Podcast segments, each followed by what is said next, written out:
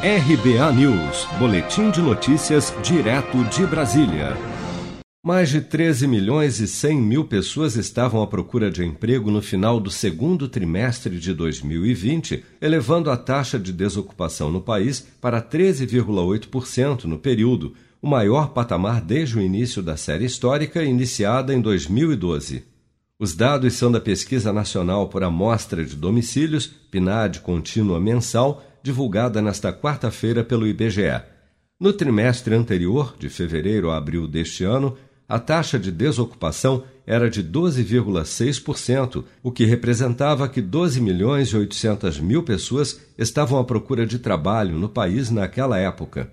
A analista da pesquisa, Adriana Beringui, destaca que, apesar da grande queda da população ocupada no Brasil em julho, este resultado já mostra uma melhora se comparado aos dados de junho, quando a redução no número de pessoas empregadas no país foi ainda mais acentuada. É, muito embora é, haja continuidade da perda de pessoas ocupadas na pesquisa, o que nós observamos no dado do trimestre encerrado agora em julho é que a queda da ocupação ela é um pouco menor do que vinha ocorrendo, por exemplo, no mês de junho.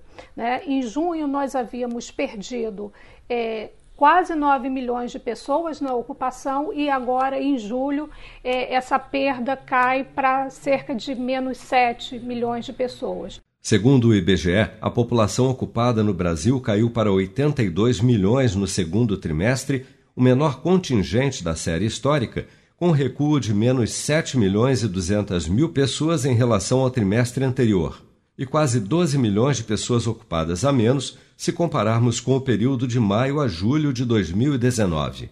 Já o número de pessoas que não procuram emprego, mas que gostariam e estão disponíveis para trabalhar, os chamados desalentados, também bateu recorde no segundo trimestre deste ano, totalizando 5 milhões e 800 mil brasileiros nessa condição.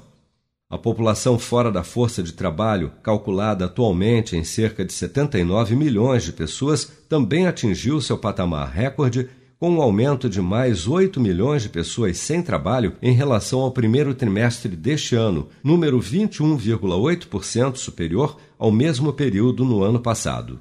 Seja para conquistar sonhos ou estar seguro em caso de imprevistos, conte com a poupança do Sicredi. A gente trabalha para cuidar de você, da sua família e proteger as suas conquistas. Se puder, comece a poupar hoje mesmo. Procure a agência Sicredi mais próxima e abra sua poupança. Sicredi, gente que coopera cresce.